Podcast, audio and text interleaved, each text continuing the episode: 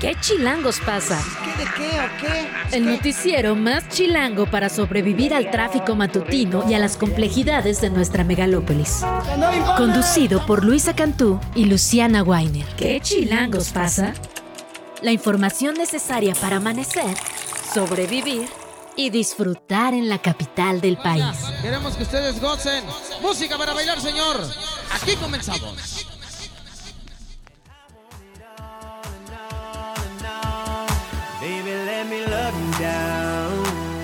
7 de la mañana, un minuto. Bienvenidos, bienvenidos a ¿Qué Chilangos pasa? Empezamos esta mañanita con Usher porque nos enteramos que va a estar en el medio tiempo del Super Bowl. Nos reímos con Luisa Cantú porque dijimos, bueno, la más conocida la tenemos que conocer. Oye, ¿La ¿y nunca conoces, le- Luisa Cantú? Eh, Luciana Weiner nunca le había puesto atención a la letra. Quizá debimos evaluarla con un poco más de detalle. Sí, sí, pero bueno. eh, Ni tan chavas ni tan habrá. chida. En el Super Bowl, precisamente, argumentan los organizadores que por la nostalgia 2000 era.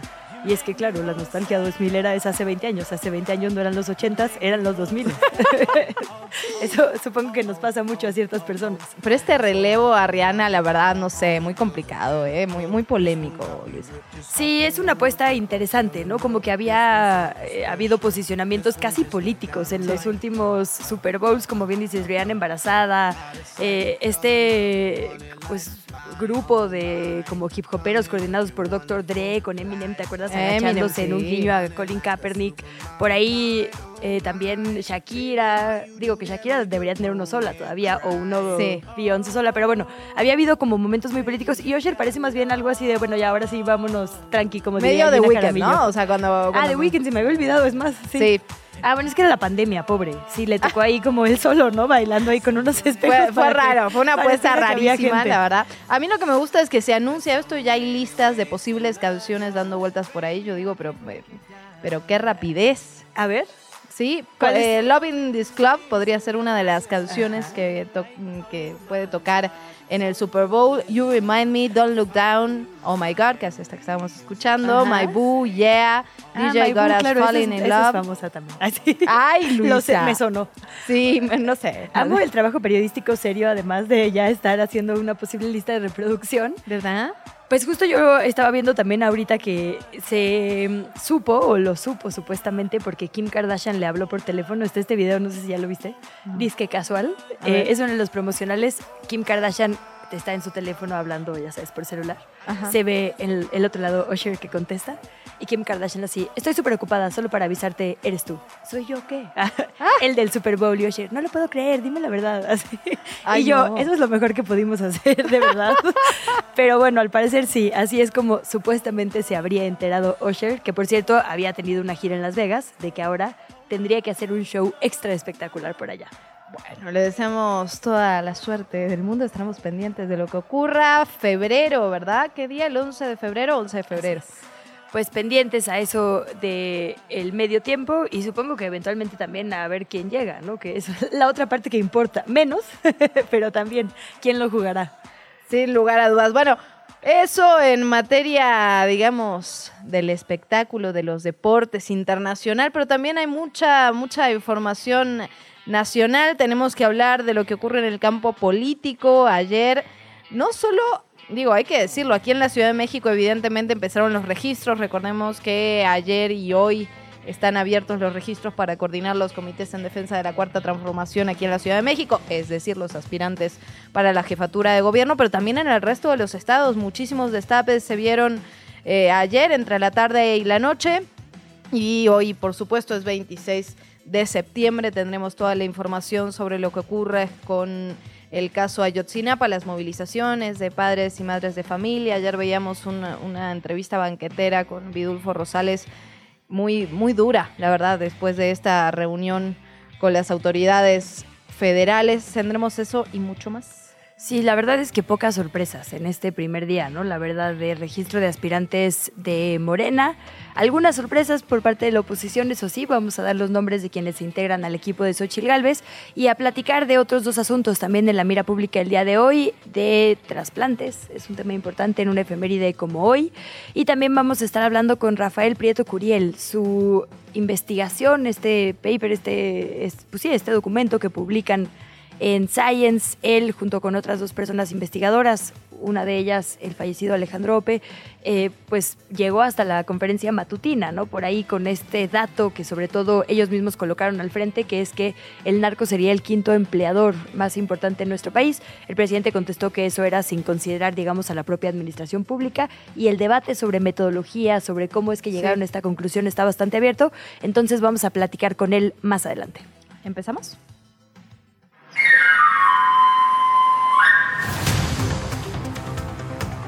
Ya lo decíamos, hay banderazo de salida para la competencia aquí en la capital. Hablábamos ayer del proceso interno de Morena que inició con las inscripciones en línea para buscar ser coordinadores, coordinadoras de la defensa del movimiento de la Cuarta Transformación aquí en la Ciudad de México. Ayer hubo mucho movimiento político. La primera en inscribirse fue Clara Brugada, exalcaldesa de Iztapalapa, y la primera en hacer público su registro. Acudió hasta la sede nacional de su partido y dijo lo siguiente tengo la experiencia para encabezar un gobierno transformador que ha generado políticas públicas innovadoras y exitosas de temas cruciales como es el tema de la seguridad, la economía, la sustentabilidad, la cultura, las mujeres, el espacio público, la construcción de paz, la educación, entre muchas otras. También el ex titular de la Secretaría de Seguridad Ciudadana aquí en la capital del país, Omar García Harfuch, se registró públicamente o en un acto, digamos, como aspirante. Él hizo un llamado a la unidad y dijo que se va a conducir bajo los ideales y principios de la cuarta transformación. Había esa expectativa, digamos, ¿no? De va a ir con Morena o no, porque él desde el principio se desmarcó un poco, digamos, del movimiento histórico del presidente López Obrador. Así se lo dijo ayer a quienes le acompañaron, que por cierto traían unas mantas de Club de Fans de Harfuch. Club de Fans literal, ¿eh? Bueno, vamos a escucharle. Como parte de este movimiento histórico, seguiremos por la ruta de asegurar a todas y todos los habitantes de la Ciudad de México una vida digna, con derechos plenos, sin exclusiones ni privilegios. La seguridad de esta ciudad es un tema prioritario y permanente, que debe formar parte de la agenda diaria de gobierno. Tengan confianza que vamos a trabajar para incrementar los resultados que se han conseguido hasta ahora. Bueno, por su parte, Hugo López Gatel anunció que estaba haciendo el registro, subió un video a sus redes sociales.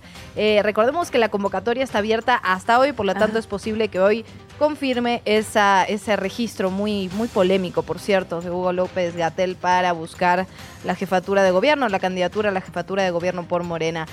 Lo que no sabemos es qué está ocurriendo con Mario Delgado, el dirigente de Morena. Recordemos este video de que habrá señales y habrá señales. Todavía no tenemos señales, pero lo que sí tenemos es la información de que dará una conferencia hoy a la una de la tarde. Allí sabremos si se va a inscribir o no a este proceso interno. Hay que decir que no había necesidad de ir hasta la sede del partido, ¿no? Ayer se lo reportamos aquí. En realidad era una página web habilitada, la que uno adjuntaba sus documentos y con eso se habilitaba el registro. Bueno, pero hay que hacer, hay que hacer Si no, ¿dónde va lo del club de fans? Exacto, si no, ¿dónde te aplauden? Bueno, el medios como Milenio, por ejemplo, sí reportan hasta 30 aspirantes registradas y registrados. Habrá que ver, lo cierto es que a partir de aquí va a haber un mes, digamos, de evaluación de estas personas que se registraron no solo en la capital, sino en otras ocho entidades. Como bien decíamos, la verdad es que no hubo tantas sorpresas, por lo menos en estas eh, levantadas de mano públicas. Y después de ahí se harán las encuestas, es decir, el proceso apenas comienza. Apenas comienza el 30 de octubre, empezaremos a tener resultados sobre estas encuestas. Ahora bien, ya no hay resultados, pero sí hay controversias.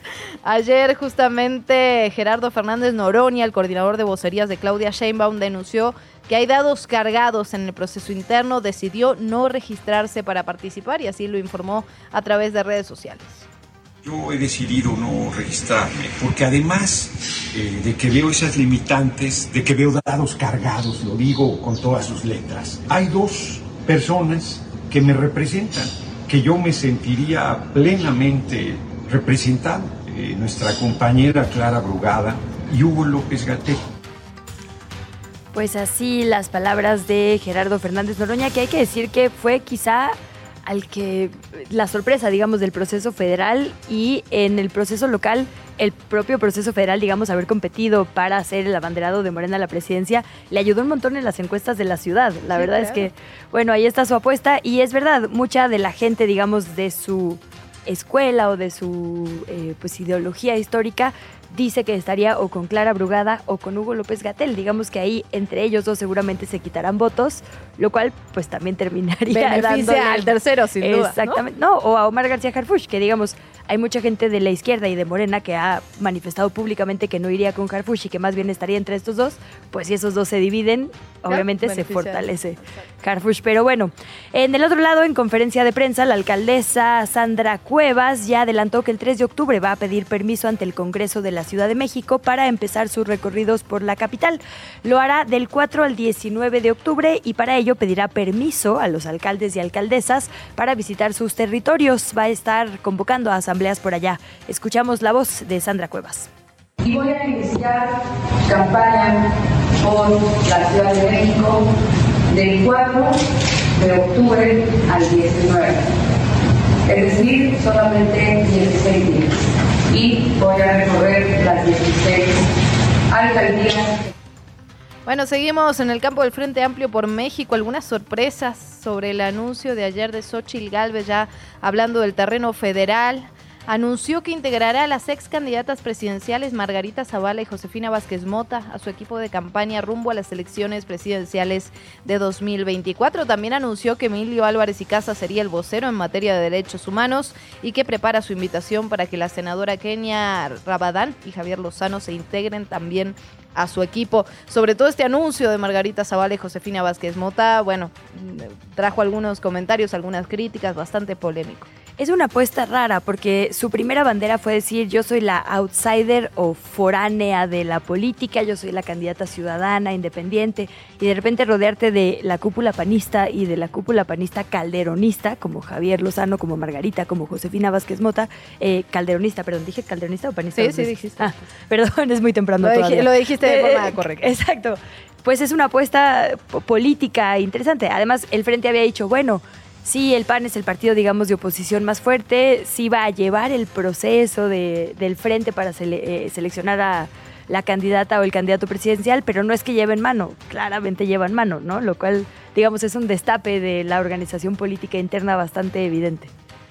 Y bueno, en otro tema, como ya también adelantábamos, se están cumpliendo nueve años de la desaparición de 43 estudiantes de la normal de Ayotzinapa. Sigue sin haber resultados en la investigación, sigue sin haber eh, pues una hipótesis que convenza a las familias. Ayer padres y madres de estos jóvenes tuvieron una reunión, como se había adelantado, con la secretaria de Gobernación. A la salida reclamaron específicamente su vocero, el abogado Vidulfo Rosales, que la narrativa que les están dando ahora, que esta nueva relatoría de los hechos que les ofrecen es revictimizante y que se acerca mucho más a la mal llamada verdad histórica del sexenio pasado que a una explicación más compleja, que de hecho esta deja por completo al ejército y que reduce el problema al crimen organizado y lo deja como si fuera un asunto del ámbito local.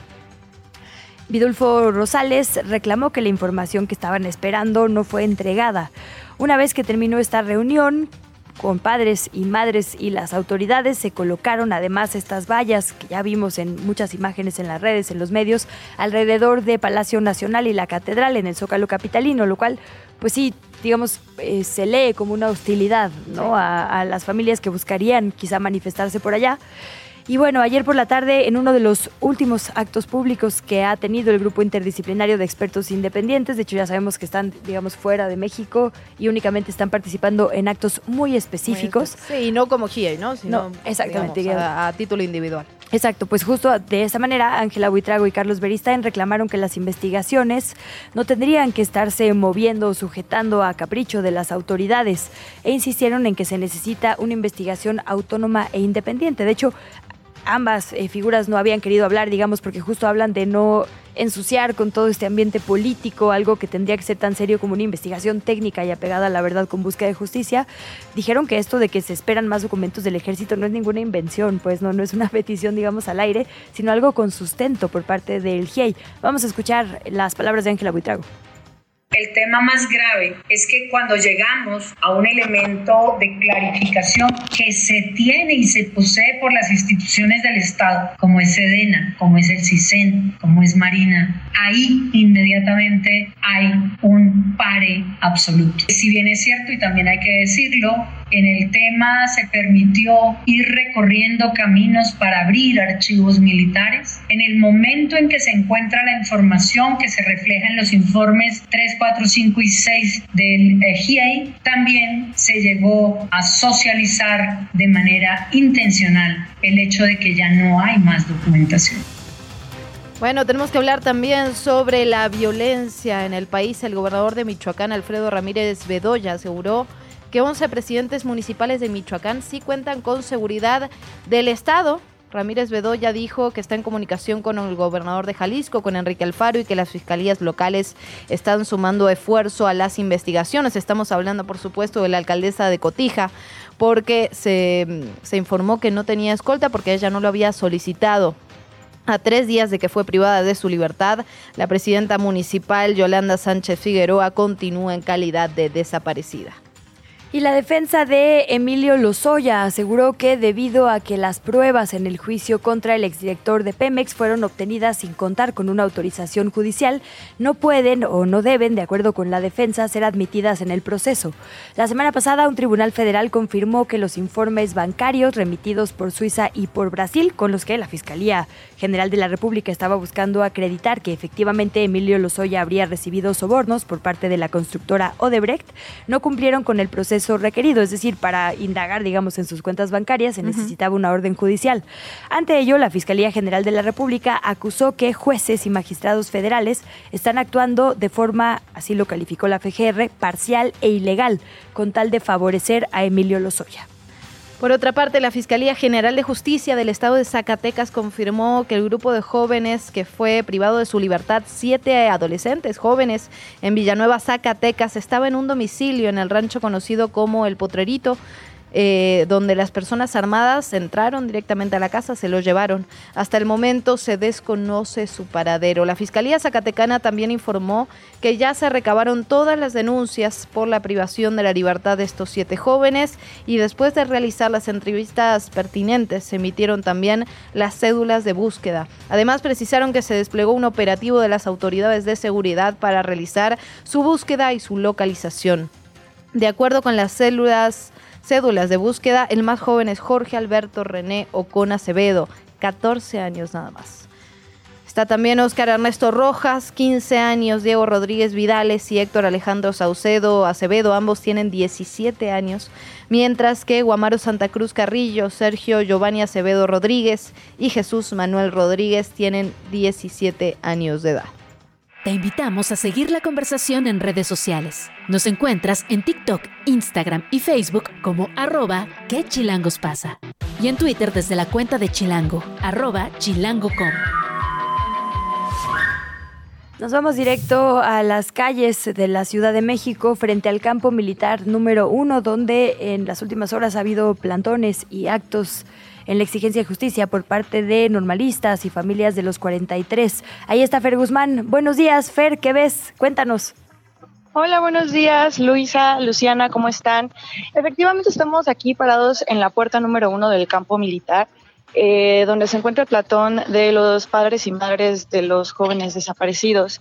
Eh, ahorita están desayunando, tranquilos, todavía preparándose para iniciar el día en la puerta del campo militar hay una manta en la que se lee estos son los perpetradores y tenemos fotografías de diversos personajes, por ejemplo, eh, Osorio Chong, eh, incluso nombres como Omar Amid García Harfush y donde vienen un poco la descripción de cuál es su papel dentro de las narrativas que, que envuelven la desaparición de estos jóvenes. Eh, también hay algunas mantas como, con, dibujos y fotografías de los jóvenes desaparecidos. Dice cosas como morir no duele, nos faltan 43, 43 razones para seguir luchando y ejército asesino. Cabe mencionar que la calle está cerrada eh, para, para, automóviles desde, desde puntos eh, que conectan vialidades importantes y dentro del campo militar se puede observar que hay presencia de varios integrantes del ejército preparados en caso de que, bueno, se quisiera como tratar de ingresar, ¿no? Eh, pero bueno, les comento, pues están las cosas muy tranquilas por ahora. Eh, las personas están desayunando, algunos todavía están dormidos y preparándose para empezar el día. Hoy a la una de la tarde tienen una misa eh, en el centro del PROP. A la una de ahí se van a mover a ya directamente, como decía Luciana, a la marcha que va a empezar a las cuatro desde el Ángel de la Independencia hasta el Zócalo. Una vez llegando allí, van a tener un meeting en donde pues yo creo que darán una postura eh, dentro de todo lo que ha pasado con, con el gobierno actual. Y posteriormente el plantón va a seguir aquí, la familia, las familias van a volver aquí. Ya están eh, la, la, mayoría de los padres, si no es que todos. Eh, pregunté ahorita aquí con algunas personas si, si me dijeron que, que, ya, que ya llegaron. Entonces, eh, Sí, eso es lo que está pasando ahorita, eso es lo que va a pasar después. El plantón va a seguir de forma indefinida hasta que pues las, las conversaciones con el presidente y, su gobierno lleguen a una resolución positiva para, para los padres y madres de los 43. Bueno, importante, Fer, esto que resaltas, porque el plantón iba a estar hasta el lunes después de la reunión. Ayer vimos cuando salían el enojo, ¿no? En una reunión que no salió nada bien, incluso peor que la anterior, decía el representante y abogado de Padres y Madres, Viulfo Rosales. Seguirá el plantón entonces en ese lugar y se irán, nos decías, del campo militar, serán directamente hasta el centro pro donde tendrán la misa. Exactamente, eso es a la una de la tarde. Perfecto. De ahí, de ahí las actividades siguen hasta el momento de, la manifestación a las 4 en el Ángel de la Independencia. Pues muy bien, Fer, estaremos al pendiente de lo que ocurra entonces. Exactamente, estaremos dándole seguimiento a todo el día. No nos despedimos, Fer Guzmán, te volvemos a buscar en unos minutos más adelante, 7 con 25, a una pausa rápida y volvemos. ¿Qué chilangos pasa? Regresamos. Y vamos a seguir eh, platicando sobre el caso de Ayotzinapa, que ha pasado a nueve años, no solo en las investigaciones, no solo en los documentos, no solo en el avance de esta investigación, sino también qué pasa con madres y padres a nueve años de estos hechos. Luisa, muchas cosas se han movido y sin embargo es un hecho que te marca para siempre, que cambia absolutamente la vida que uno lleva. Sí, las familias se dedican tiempo completo eh, a la búsqueda de sus hijos. En lo general, en el caso de Ayotzinapa, hay familias que son dos generaciones de desaparecidos.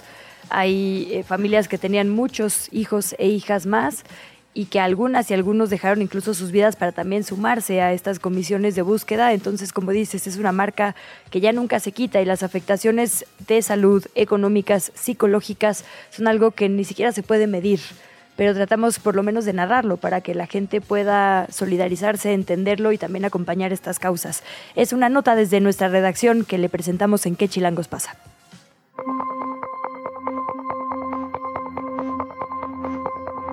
A nueve años de la desaparición forzada de los 43 normalistas de Ayotzinapa, la falta de justicia no solo se manifiesta en las calles. Para los padres de los 43 también se manifiesta en enfermedades, tristeza, depresión, que hacen en conjunto más difícil la espera. Durante nueve años, hace nueve años no estábamos así. Ahorita han pasado esos nueve ya cuatro papás se han muerto esperando la llegada de sus hijos. Y hay muchos que andan enfermos. Unos ya no vienen porque están enfermos. Yo ya llevo dos operaciones durante estos años. Y, este, nos ha afectado mucho de la salud también. Ah, ahorita ando también con otro dolor de las rodillas que ya, ya no tengo este, eh, los líquidos, ¿no? los cartílagos, todo eso. El estado de salud de prácticamente todas y todos los familiares de los normalistas es crítica, dice el señor Stanislao Mendoza, papá de Miguel Ángel Mendoza Zacarías, luego de haber recibido una consulta improvisada por parte de la CNDH en el campamento que instalaron afuera del campo militar número uno, mientras exigen que el ejército y el presidente entreguen la información faltante. Ya yo creo que ya no hay ninguno sano, todos andamos enfermos estos nueve años no, no pasan tan de embalde, pues porque nos ha afectado mucho la salud también, tanto físicamente también y, aparte también ya la familia también porque nuestras esposas también andan igual. Antes venía yo con ella, a mi esposa, pero también le, pusieron prótesis en las rodillas y ahorita no puede venir también. En el peor de los casos, padres murieron con la incertidumbre de saber dónde están los jóvenes. El esposo de la señora Nicanora García es uno de ellos. Su hijo es Saúl García. A mí me ha ido muy mal. Se enfermó mi esposo, murió hace dos años. Y pues yo también he andado enferma. Yo no era diabética, ahora estoy hipertensa a la diabetes, a la presión.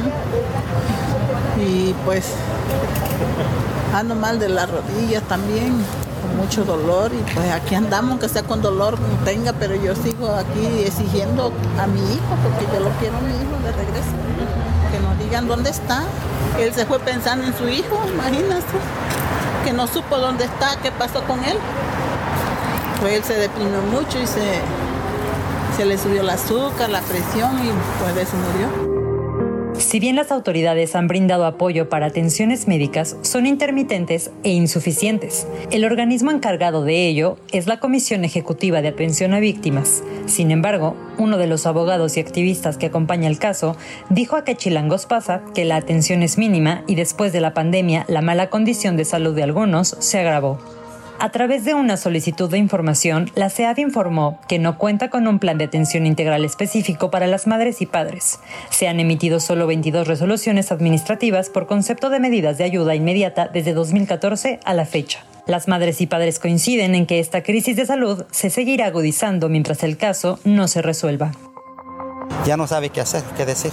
Está acorralado, está acorralado también de tantas eh, insistencias que, nosotros le hemos estado haciendo y reclamándole de lo que se comprometió con nosotros desde que firmó el decreto que iba a hacer todo esto por nosotros y ahorita hasta aquí vamos no, no, no ha llegado.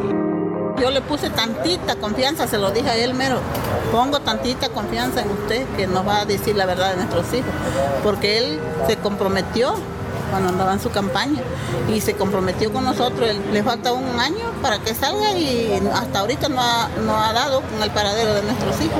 Y eso es lo que le estamos reclamando. Porque nosotros sabemos que hay documentos con los militares y que no han entregado por los libros que por los, los libros que dejaron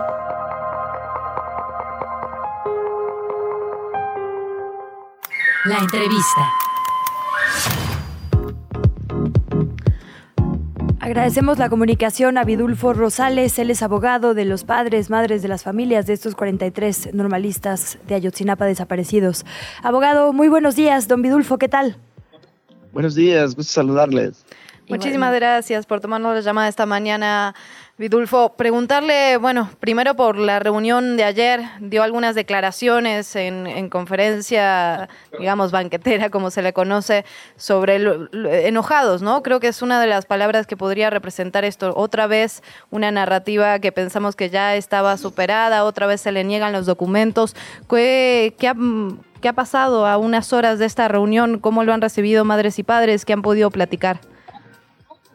Pues mira, hay una, como bien lo apuntas, hay una molestia de parte de los padres de familia, este, aunque ya preveíamos nosotros que eh, ahí va a haber una negativa de información, de alguna manera se albergaba alguna expectativa de que el gobierno pudiera informar eh, respecto de los datos de prueba que este, yacen en los archivos militares.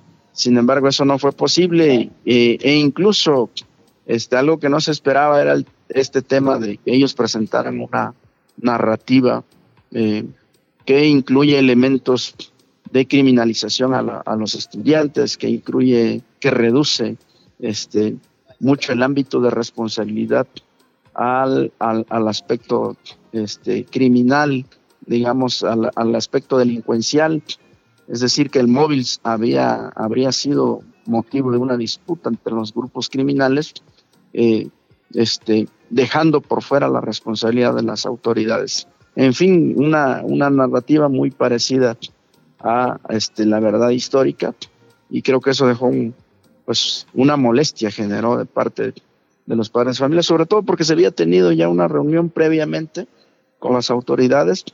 Ellos habían informado, habían hecho un, balance de, de, de, dónde van las investigaciones al momento y en, esa, en ese balance que nos presentaron no había estos elementos que hoy se presenta en esta narrativa. Entonces eso generó molestia.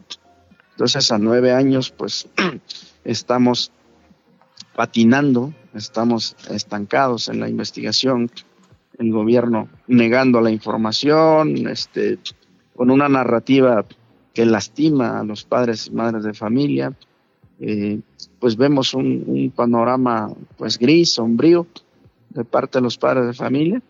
Este, eh, imagínate tú en la reunión el día de ayer presentando el secretario de la Defensa Nacional un informe que manda la secretaria de, Seguridad Pública que lo lea sin que el, secretario de la Defensa dé la cara a las madres y padres de familia.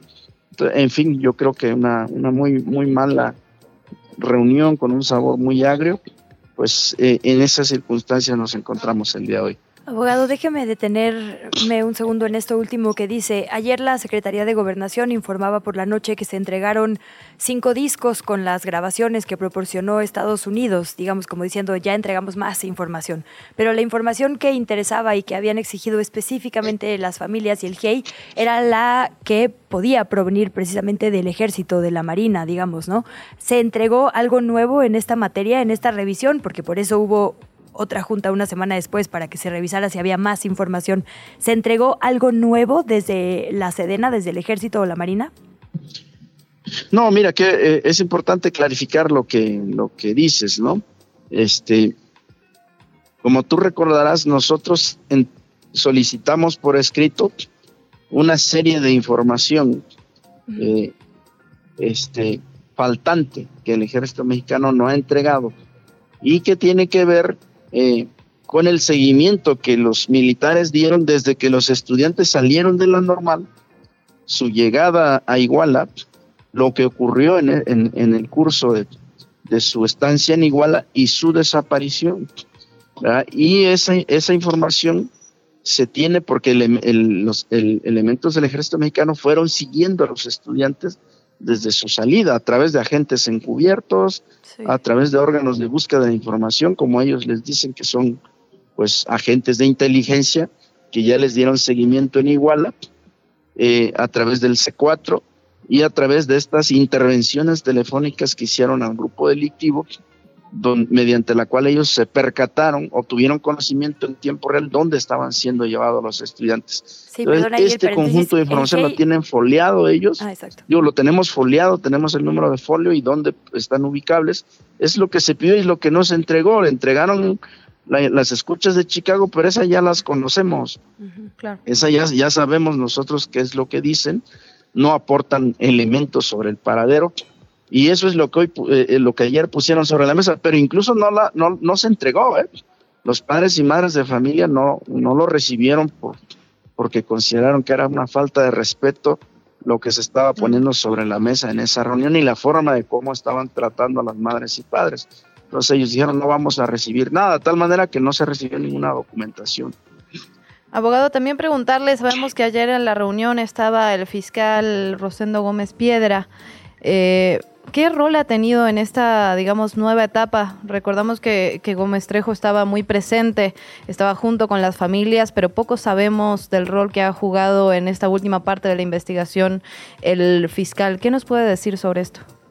Pues es un fiscal con una actuación gris, ¿verdad? que no, no aporta nada a las investigaciones. Vemos un fiscal totalmente débil, eh, manipulable, este, que carece de independencia y de la fuerza eh, suficiente para llevar una investigación de esta, de, esta este, envergadura, una, una investigación de un hecho grave como el de Ayotzinapa, creo que no tiene eh, la independencia, la fuerza, eh, este, la, la capacidad este, y los méritos técnicos para poder llevar a cabo una investigación como esta. Entonces, es, es una, una actuación sumamente gris, como te decía, la de este fiscal. Abogado, algunas de las, eh, de las investigaciones en curso, digamos, que dejó pendientes el eh, fiscal anterior especial para, eh, para este caso, Omar Gómez Trejo, era todo el tema de lo enviado a Innsbruck, los análisis, digamos, de ADN y demás, que justo, digamos, buscaban información nueva, ¿no? Digamos que esta, este nuevo sexenio se suponía que iba a haber justo pláticas con testigos que nunca antes habían querido hablar por miedo, iba a haber nuevas investigaciones de ADN. ¿Qué pasó con todo esto? ¿Todavía estamos esperando algo de Austria? Eh, ¿Hay, digamos, algo más que se esté analizando de terreno? Sabemos que se buscaron nuevas rutas. ¿Qué queda pendiente de, campo, digamos?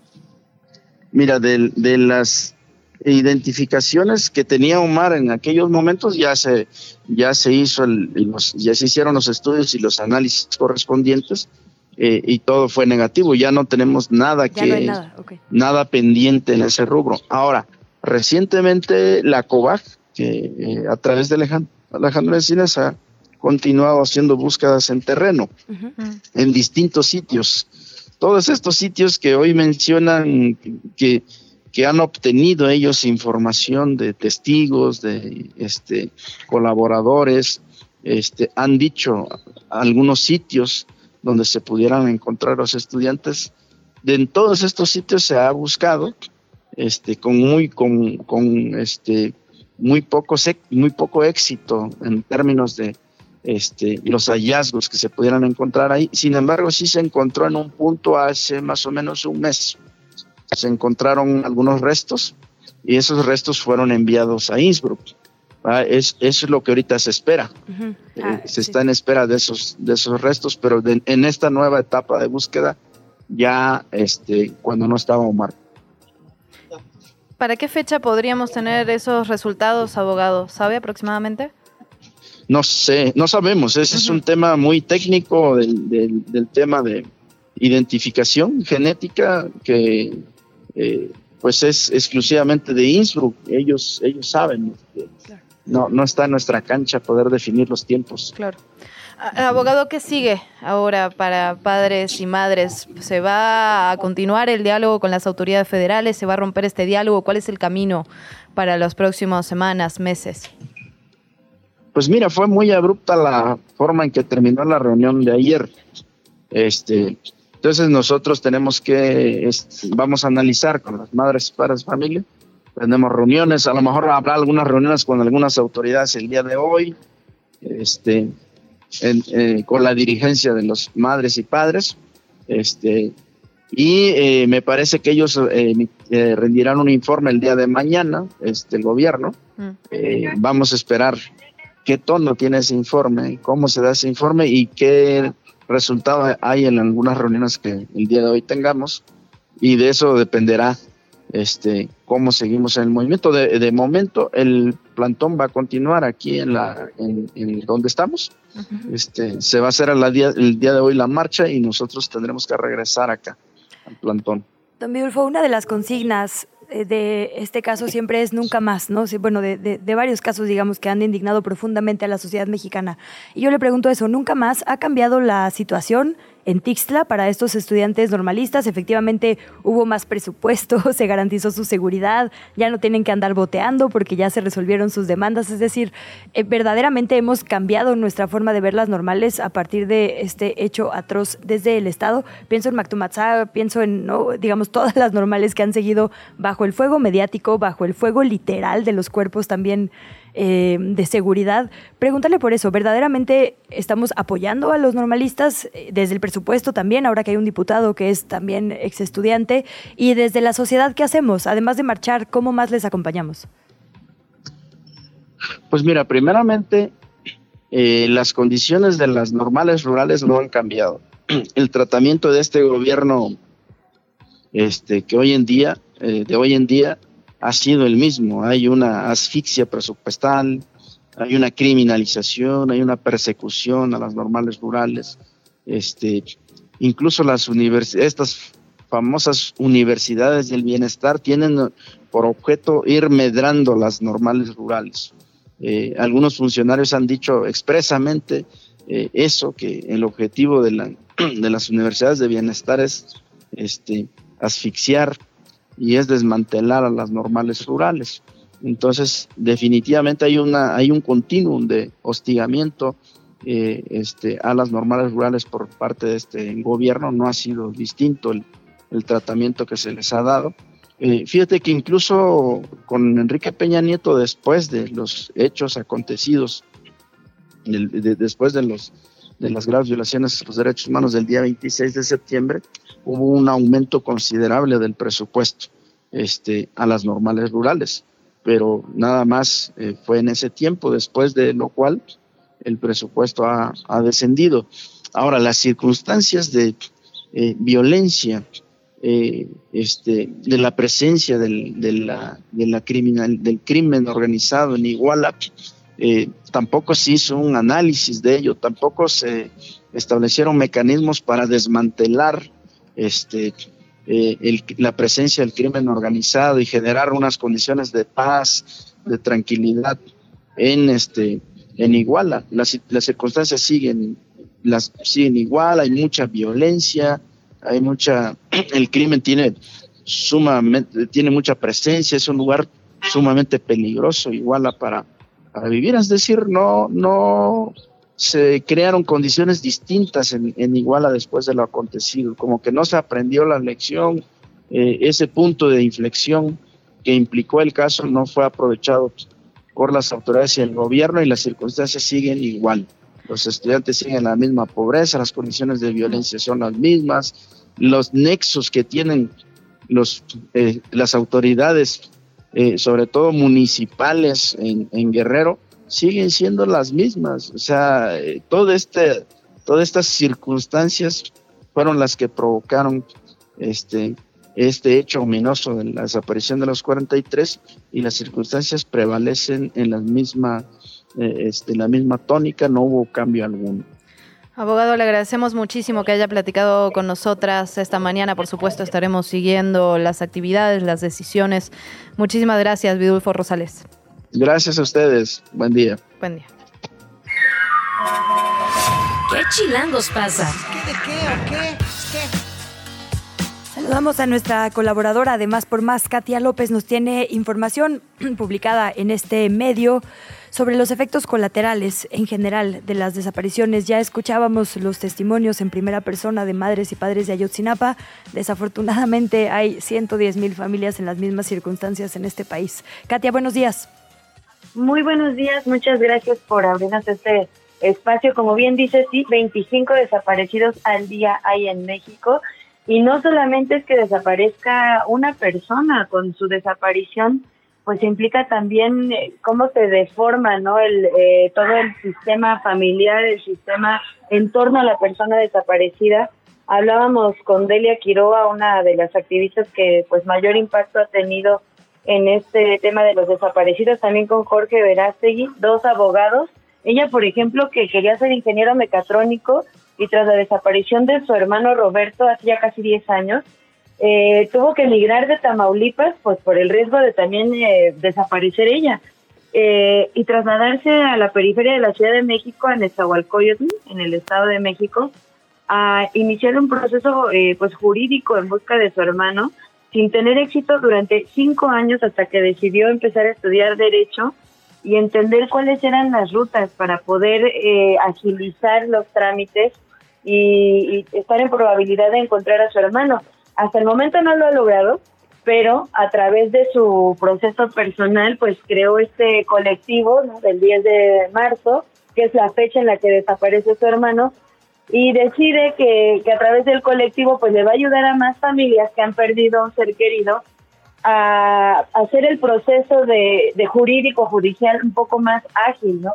Porque pues ninguno de nosotros nos imaginamos nunca que vamos a, a estar en parte de esta estadística altísima de más de 110 mil personas desaparecidas en México y, no imaginamos el protocolo que hay que seguir, a dónde acudir, con, cómo debe de ser eh, una carpeta, eh, qué seguimiento se le debe de dar. Y desafortunadamente cada una de estas personas que tenían una vida hecha en, un ritmo totalmente distinto, pues de pronto se han puesto forenses, eh, excavadores de osamentas, legistas, activistas, ¿no? su, su vida se trastoca hasta que pues incluso sus parejas los llegan a dejar, ¿no? En, en el enfado familiar de buscar a alguien del que no se tiene ninguna señal. Eh, es evidente que el dolor es pues por el, el desaparecido, el ser querido, pero los, las secuelas colaterales a su desaparición pues terminan por ser eh, pues fatales.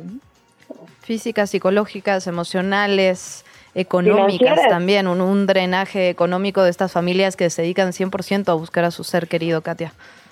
Sí, incluso este, este tema quizá que vemos poco, ¿no? Eh, la propia Delia me comentaba que sí existe en un apartado legal, artículo 39-39 bis, para eh, la comisión de víctimas, para que se les asigne un recurso público en las brigadas de búsqueda.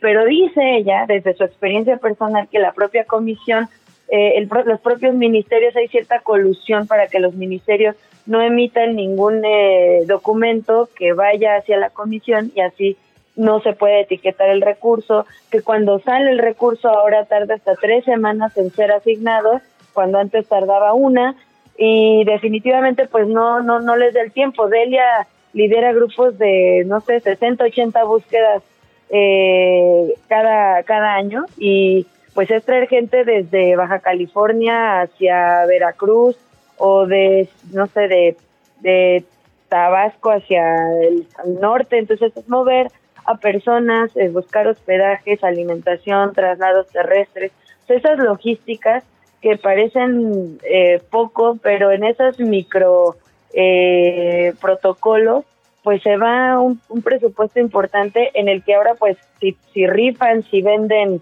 ropa usada, si Delia por ejemplo diseñó la Barbie buscadora, ¿no? Y es una, una muñeca que han podido vender incluso en Estados Unidos en más o menos 500 pesos, pero pues el recurso es, es para estas brigadas, a, contratar forenses, a, a buscar los estudios para identificación de, de, identidades. Entonces, la verdad es que es muy complicado eh, el, el, transitar no solo pues por estas desesperaciones jurídicas, ¿no? Eh, también pues ese día a día en el que no sabes qué fue o qué es de tu ser querido, ni cómo encontrarlo, ni, ni, ni, contar con las herramientas. Lo que nos decía Jorge Verastegui, también abogado y que tiene a su hermano y a su sobrino desaparecido, es que esto, todo esto lo hacen pues por el amor a esas personas que no están, pero en realidad las herramientas las debería proveer el Estado y parece que es el Estado justo, desde sus perspectivas, el que no desea eh, contribuir ¿no? a, encontrar a, a, estos seres a estos seres queridos desaparecidos. Claro. Es una locura esto que nos narras, Katia, sobre cómo desde la sociedad civil se han tenido que hacer estos protocolos para que sepamos cómo reaccionar en caso de ser parte de esta tragedia, estas estadísticas que tú ya eh, bien nos colocas con, con contexto, ¿no? Es súper importante decir que jamás hay este horror, que, que sea, digamos, parte de nuestra realidad desde el 2006 no hace que, pues sí, que debamos dejar de ponerles nombre, historia y exigencia a cada una de, estas cifras que tú nos presentas. Eh, ni, por dónde empezar, digamos, ¿no? A decir lo, lo, terrible que es que estas experiencias se hayan tenido que eh, volver la norma, digamos, y una guía para otras personas, porque esto significa que va a seguir pasando. Entonces, pues solo jamás desde la sociedad deberíamos normalizarlo ni dejar de poner el dedo sobre el renglón. ¿Dónde leemos estas entrevistas y todo esto que ya nos cuentas, Katia? Podré, les puedo compartir todos estos textos más por más en su edición impresa de este día y si no en el punto com de más por más. Eh, con mucho gusto, como bien dices, no podemos eh, quitar el dedo del renglón. Quizá en el Valle de México, en la Ciudad de México, no, todavía nos es un poco ajeno, porque esto está pasando más en las entidades más lejanas de la ciudad claro. y la gente tiene mucho miedo de decirlo eh, por las represalias, ¿no? Por este, pues hasta ser desplazado, ¿no? Salir como refugiado de tu, de tu hogar a reinventarte porque secuestraron a, a un familiar tuyo, o sea, por una situación ajena totalmente a ti, tu vida debe cambiar y poca gente se anima pues siquiera a, ya no digamos a, a buscarlos, ¿no? a hablar de la situación. Correcto. Entonces sí, en más formas eh, pueden encontrar pues estas historias que nos deben sensibilizar y, y, otra cosa que quisiera acotar me parece importante, sé que a veces hablamos de que las marchas, los mítines, las eh, muestras de manifestación, pues llegan a ser un poco eh, complejas o desgastantes, ¿no? Pero pero si ya estás ahí, es lo que nos decían ambos, tanto Delia como Jorge, si ya estás ahí, únete. quizá no tienes a nadie desaparecido y qué bueno que no, pero la mejor manera de solidarizarte ante la situación, pues no es el Katia, querida, tenemos que ir a una pausa. Están queriendo empatizar, ¿no? Eh, Queremos, pues si ya estás ahí, apoya una causa que, que ojalá nunca te abrace, ¿no? Pero solidarizarnos, eh, tener más, más conciencia social. Si, si no estamos en la necesidad de llegar a buscar a ninguna cosa, pues al menos poder eh, eh, apoyar de esta manera. Katia, con eso nos quedamos, nos entra el corte automático, te mandamos un abrazo y te leemos hoy en Más por Más. Pausa y volvemos. La entrevista. ¿Ya estás grabando?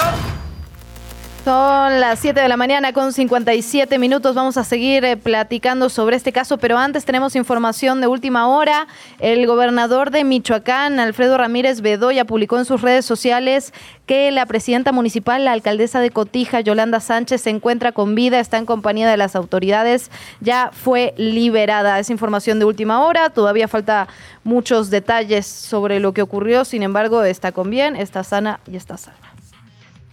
Y como decíamos hace instantes, hay que hablar muchísimo, hay que mantener la exigencia sobre el pues los procesos de desaparición y búsqueda en nuestro país. Alguien que nunca quita el dedo del renglón, alguien que es una gran periodista y también porque me encanta esta descripción en tus redes, Paula Mónaco Felipe, una gran compañera, alguien que acompaña eh, justamente muchos procesos a muchas personas, desde desapariciones, migración, bueno, todas las dolencias que tenemos que sanar en esta sociedad. Así que muy valioso platicar en un día como hoy contigo, Paula, bienvenida. Buenos días, Luisa. buenos días, Luciana, y a quienes nos escuchan. Gracias por la invitación. muchísimas gracias a ti por estar platicando con nosotras esta mañana, Paula.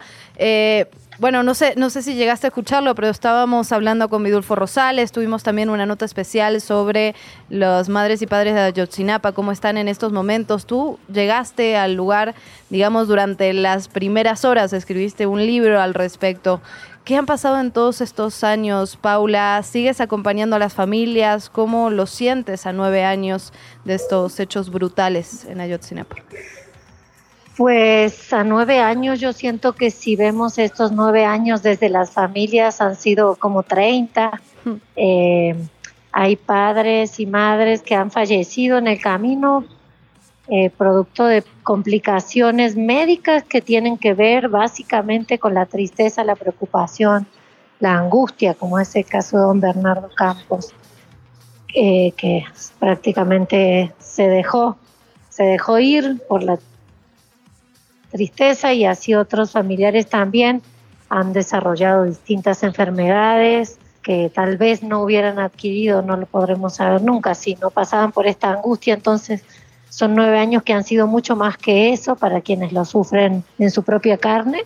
Y para nosotros, el resto de la sociedad, nueve años que pareciera se pasaron volando, pero que se han ralentizado, creo, sobre todo en estos últimos meses en los que estamos viendo con mucha tristeza que todo indica que tampoco se va a resolver el caso y que tampoco va a haber ni verdad ni justicia en lo que resta de la presidencia de Andrés Manuel López Obrador, aunque llegó al poder con esa promesa y demostró la voluntad política, pero en los hechos eso no se ha concretado.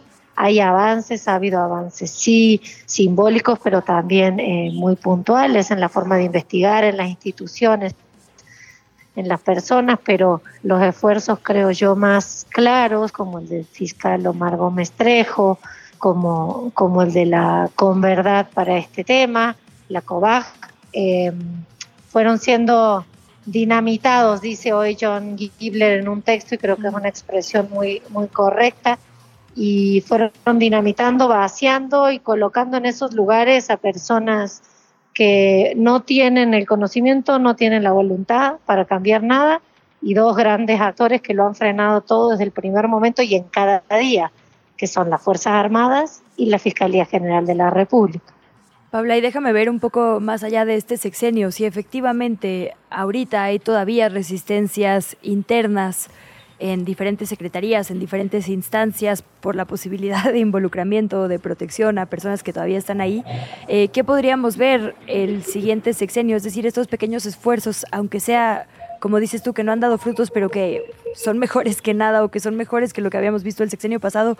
¿Qué podría pasar con candidatos como García Harfuch? Hablabas tú de ello en tus redes sociales, ¿no? Estas figuras señaladas de las que todavía no hay claridad, digamos, de su papel en casos como el de Ayotzinapa, hoy están buscando puestos públicos.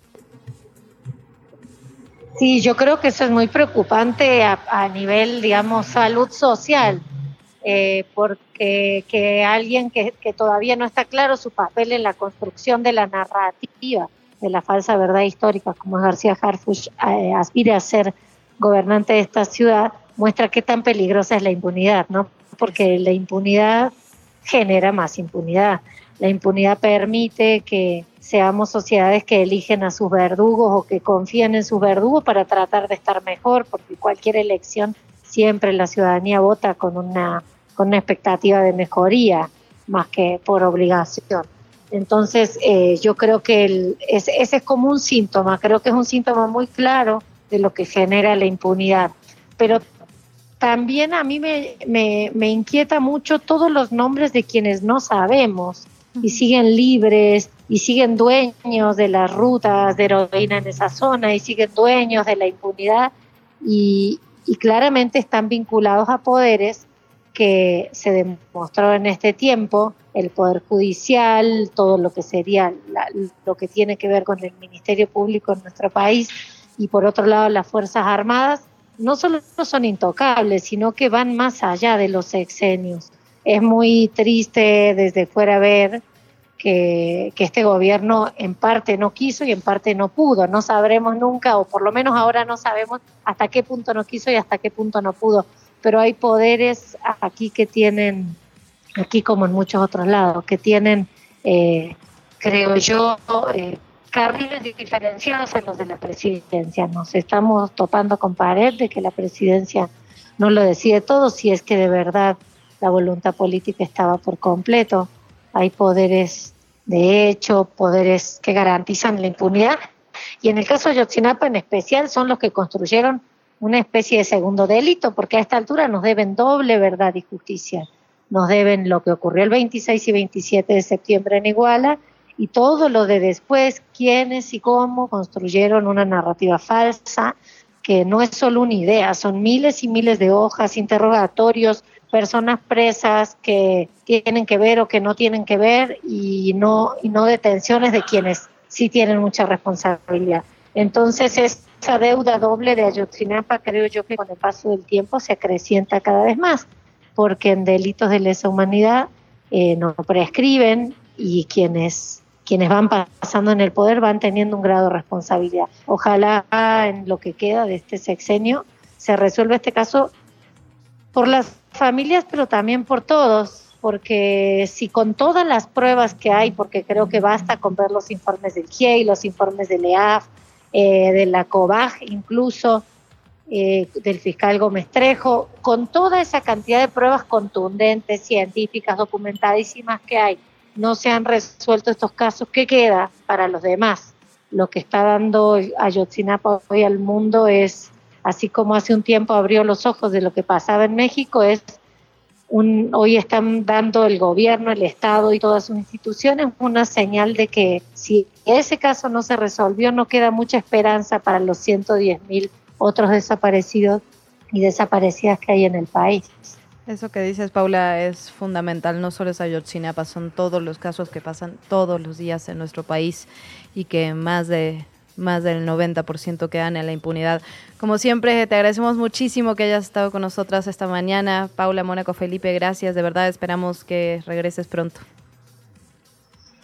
Muchas gracias a ustedes también por seguir con el tema, porque creo que no todo el mundo ya sigue y hay que seguir buscando y hablando para encontrar y así empujar. A la justicia nunca llega sola, siempre hay que empujarla y creo que es también la parte de sociedad que nos toca. Gracias. Muchas gracias, Pablo.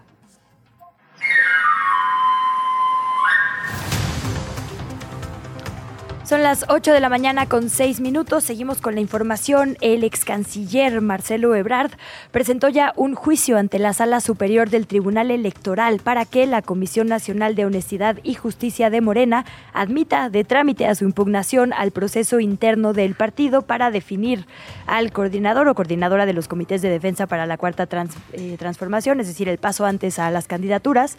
Esto porque han pasado ya 10 días hábiles y todavía, dice Marcelo Ebrard, no tiene respuesta de la procedencia o no.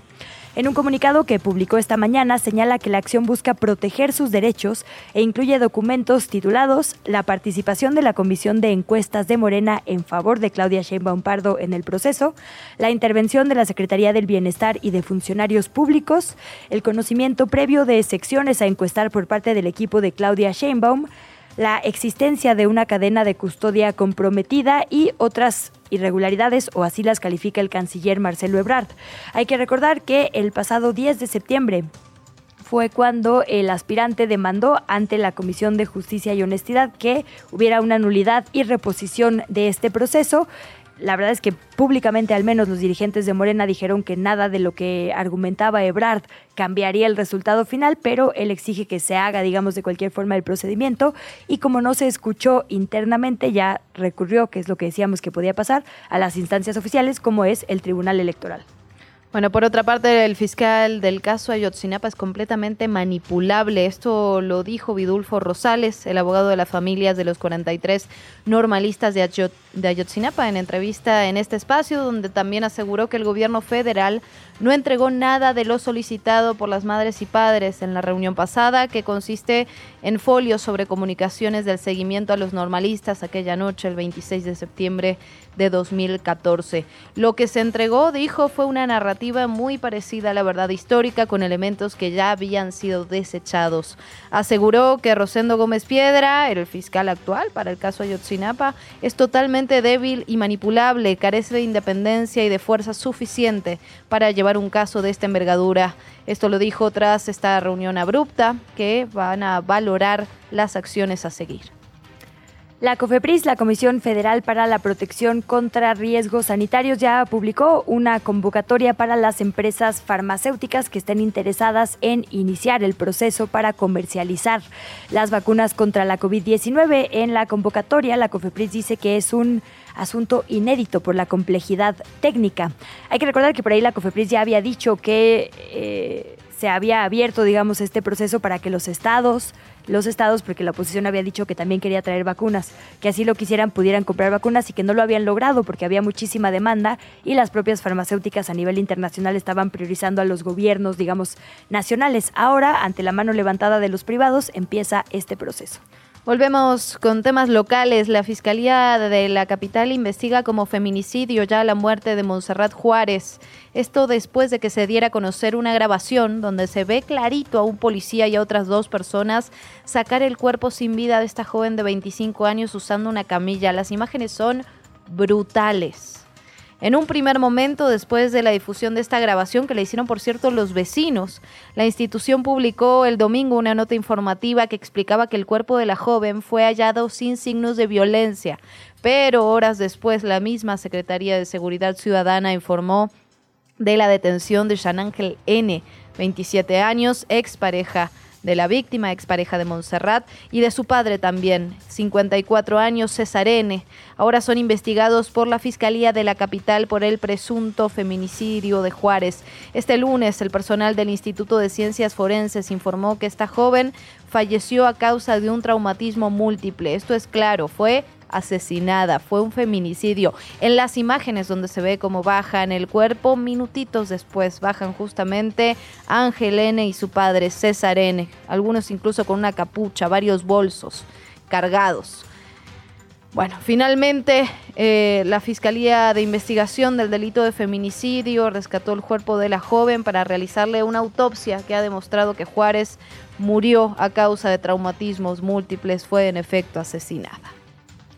12 personas comparecieron el día de ayer ante los ministros y ministras de la Corte. De ahí hubo una votación y salieron seis nombres, tres mujeres y tres hombres finalistas que ahora van a ser evaluados por el Senado de la República. Será entonces cuando legisladoras y legisladores voten a dos finales que podrán sustituir a Indalfer Infante y José Luis Vargas en la sala superior del Tribunal Electoral del Poder Judicial de la Federación. Hay que recordar que estos dos magistrados salen el próximo noviembre y entonces alguna de las siguientes personas ocupará su lugar. La terna de candidatas mujeres quedó integrada por Marcela Elena Fernández Domínguez, Claudia Valle, eh, Gabriela Villafuerte y la terna de hombres quedó integrada por Rubén Jesús Lara, Armando Ismael Maitret y por Francisco Javier Sandoval. Avisos de ocasión.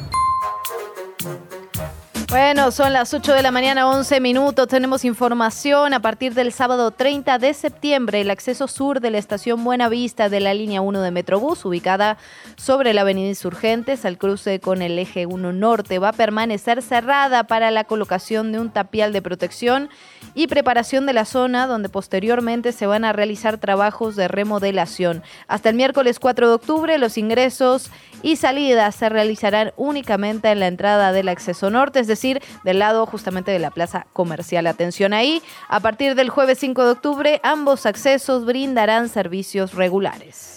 En agenda para el día de hoy, a las 11, el jefe de gobierno, Martí Batres, va a encabezar la presentación del informe mensual de avances de la alerta por violencia contra las mujeres aquí en la capital. Se prevé que asista la fiscal Ernestina Godoy, quien seguramente dará nota, puesto que sabemos está en proceso o al menos en intento de su ratificación por otros cuatro años.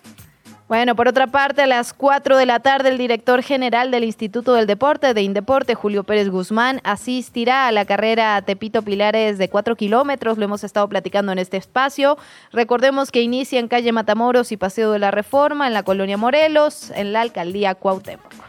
Y ojo, ojo si no ha desayunado, ay sí, del 30 de septiembre al próximo 22 de octubre se va a llevar a cabo la 46 edición de la Feria Nacional del Mole. Esto va a ser en San Pedro Atocpan, en Milpa Alta. Por allá se podrán degustar platillos típicos en diferentes presentaciones, mole almendrado, mole de piñón, arándano, manzana, mango o avellana con nuez, órale. Adobo, mole rojo, verde, pipián, bueno, todas las variedades posibles. Esto se anunció en una conferencia de prensa de la Secretaría de Turismo Local. Radio Chilango. Como ya le decíamos al inicio de esta emisión, una nota que ha causado mucho revuelo en los últimos días, que ha sido motivo de análisis de la academia, que llegó hasta la conferencia matutina del presidente López Obrador, es esto que publican varias investigaciones en la revista Science. Dice, eh, reducir el reclutamiento, los reclutamientos de los cárteles es la única manera de perdón, es que estoy traduciendo y mi cabeza no funciona tan rápido, de bajar la violencia en México. Y este, esta investigación firmada por tres autores, entre ellos Rafael Prieto Curiel, con quien vamos a platicar en unos instantes, revela un montón de cosas. Uno, que la violencia es una bola de nieve, es decir, en su proyección va a haber cada vez más violencia porque cada vez va a ser más difícil de frenarla, lo cual creo que también sería digamos, importante eh, analizar cuando hablamos justo de tendencias y a qué sexenio le fue mejor, la verdad es que para cada sexenio va a ser más difícil porque la violencia se va exponenciando, ¿no? Entonces eso es importante. Hicieron una estimación de cuánta gente pertenece a los cárteles y qué significa eso, digamos, en términos también económicos para nuestro país.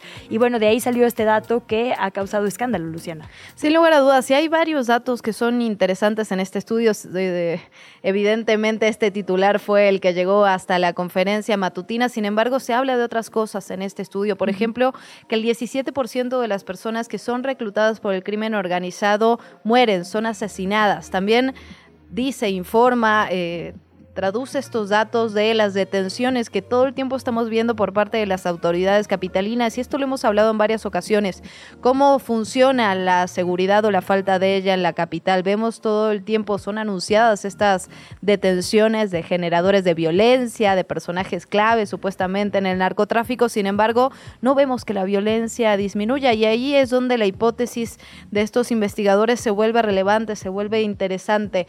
El tema no tiene que ver con las detenciones, sino que tiene que ver con parar el reclutamiento de personas de la ciudadanía, porque por lo que ellos explican, al ritmo eh, de las detenciones y al ritmo de los asesinatos que ocurre dentro de los miembros del crimen organizado, si no hay un reclutamiento, si no hay un reclutamiento, no, no, no podría prosperar estas organizaciones criminales. Esto que dices está bárbaro, perdón mi expresión de ni tan chava ni tan chida, pero sí, digamos, del 100% de personas criminales activos, les dicen ellos, eh, que empezaron en 2012, para el 2022 habría 20% arrestados, 17% muertos y 63% en activo. Como bien dices, esto abre otra discusión sobre el tema de las cárceles y de los arrestos. ¿Están sirviendo? Porque la apuesta ha sido hacia allá, le estamos dedicando recursos, ¿no? Bueno, esta sección de cero impunidad eh, todo el tiempo habla de las detenciones, que a ver, claro que son importantes, claro. claro que es el proceso que hay que hacer para frenar, digamos, la amenaza de alguien que puede ejercer violencia contra la sociedad, pero la solución sí tendría que ser, como bien dices, en las causas. La verdad es que apostar mucho más fuerte a que la gente no llegue a las filas del crimen organizado. ¿Cómo se hace eso? Es otro tema de discusión. Sí, pone otra cosa sobre la mesa, ¿no? La educación, la falta de oportunidades. Finalmente, sí, el crimen organizado está reclutando a una cantidad de jóvenes. Tenían aquí una, una cifra, 350 personas cada semana para evitar el colapso de las organizaciones criminales. Evidentemente, hay varios temas del que hay que hablar. Luisa, si te parece retomamos este Rapidísimo, tema. nada más también, entre ellos la narcocultura, perdón, yo sé que, porque de hecho justo nos llegaron algunos reclamos cuando hablamos de cierta música en el programa, de ciertas series, quienes salen en esta serie siempre defienden mucho que el problema no son ellos, sino justo la falta de oportunidades. Yo tengo una, yo tengo una opinión polémica. La hablaremos con Rafa Prieto en un ratito más, porque justo él también dice, eh, incluso personalmente desde sus redes, apostarle a que la nueva generación deje de ser reclutada tendría resultados a largo plazo y para ello tiene que dejar de ser deseable o admirable entrar a las filas del narco y por ello tenemos que dejar de hacerles héroes en las historias, digamos, desde la televisión, desde las series, desde las canciones, pero bueno, como bien dices, esto podrá ser motivo de discusión en instantes más. ¿Qué chilangos pasa? En los medios y en las redes sociales. Vamos a revisar las recomendaciones, Luciana, que le estamos haciendo hoy a nuestras audiencias. Tenemos de varios temas. Hoy está bastante más variadita la información en los diferentes medios. No, no ha estado homologada como en otros momentos en las portadas, aunque bueno, el tema de migración sigue ocupando fotografías y gran cancha. Si te parece, empezamos dando seguimiento a este estudio que le mencionamos constantemente por acá en este espacio, que es el estudio ARMA, y es básicamente cómo están cubriendo los medios de comunicación a quienes tienen la mano levantada para cualquier cargo. Hoy es dedicado el estudio de Oráculos a la Ciudad de México y hay una variación por primera vez. Clara Brugada por primera vez tiene más porcentaje de notas positivas que Omar García Harfush. Apenitas, ¿eh? O sea, por primera vez tiene 77% contra 76% de Omar García. Y la cobertura, porque creo que ahí está la gran diferencia entre, entre Clara y Omar García Harfush, ¿no? Sí, sí, sí. Esto es 100% cómo te tratan los medios, no cómo te ven las encuestas, no tu desempeño, digamos. Es 100% cómo les está yendo en los medios. Hay 77% de notas positivas para Clara, 76 notas positivas para Omar García y en tercer lugar estaría Mario Delgado, por lo menos en cobertura, insistimos. Esto es únicamente cómo están hablando de ti los medios. Con, ah no, en tercer lugar, perdón, era López Gatel. Lo que pasa es que en el balance entre negativos y positivos parte al cuarto lugar, pero tiene 71% de cobertura positiva. En la oposición, el más alto es Santiago Tabuada y después le seguiría Lía Limón. Bueno, nos vamos con otra de las columnas que se publican en esta, en esta semana, en el Heraldo particularmente, la firma Manuel López San Martín, una columna de opinión que me parece muy interesante. Él dice, Claudia y Xochitl, a las dos las quieren minimizar, a muchos les cuesta reconocer el enorme mérito que conlleva atravesar el pantano de la política y vencer. Y eso es interesante porque ha habido mucha discusión pública sobre la imposición, de alguna manera, que algunos leen en Claudia Sheinbaum por parte del presidente, en Xochitl Galvez por parte de la oposición, de los conservadores, de quien usted, de quien usted considere. Y lo que dice López San Martín en esta columna es ninguna de las dos fue una imposición. Todos, todos los candidatos, hombres y mujeres, tienen evidentemente relaciones con otros políticos, relaciones con la cúpula de su partido, relaciones que se tejen cuando uno, cuando uno está en la política y tiene puestos públicos. Sin embargo, parece que el machismo tan arraigado no nos deja nos deja ver lo que está frente a nuestros ojos, ¿no? Son dos mujeres que van a contender por la presidencia, ninguna de ellas tiene o representa a ningún hombre. Obviamente tiene relación con todo lo que las rodea, si no, no estarían ahí, ni ellas ni ningún político. Un abrazo grande, por cierto, a Manuel, que acaba de ser papá por segunda Sí, vez. Manuel. Así que aplausos por allá. Saludos a la recién llegada Valentina. Y rapidísimo, antes del corte, a mí me encanta el recibir estas eh, como newsletters, se llaman, ¿no? O como cartas dirigidas a la audiencia por mail. Eh, y una de las que más me gustan es la de David Leonhardt en el New York Times, porque me parece que siempre nos deja ver un ángulo que a veces se nos pasa. Hoy se lo dedica a los movimientos, digamos, sociales emergentes, al Ocupa Wall Street, al Me Too, al Black Lives Matter, ¿no? Y dice él, son tres movimientos poderosísimos que ocuparon la conversación en espacios donde antes no se estaba hablando de ello, pero en los hechos ninguno, ni el Me Too denunciando la violencia de género, ni el Black Lives Matter denunciando el racismo, ni el Occupy Wall Street hablando de estas enormes desigualdades económicas que estamos viviendo, han hecho nada por la gente, o sea, no se ha traducido ninguno de estos escándalos mediáticos en verdaderos cambios. Él dice por qué, porque le están hablando a élites en Hollywood, en la academia y en los medios y no están dedicando suficiente tiempo a los congresos, al trabajo de a pie, a lo que verdaderamente podría transformar, digamos, las vidas de las personas. Entonces, eh, eso me parece, digamos, un ángulo interesante. Sí hay que hacer muchísimo ruido, por supuesto, pero el ruido no puede ser todo, tenemos que transformarlo en trabajo de campo. La entrevista. ¿Ya estás grabando?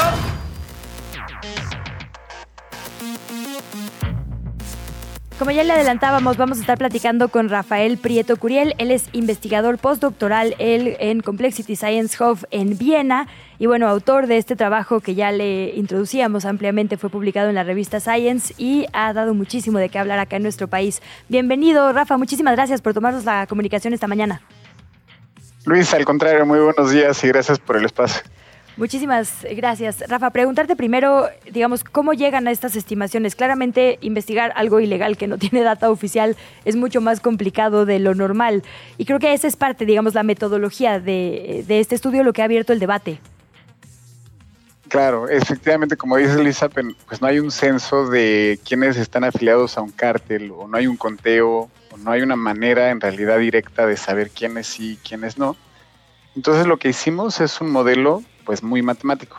Es intentar modelar cuántas personas hay, tomando en cuenta lo que sí podemos ver.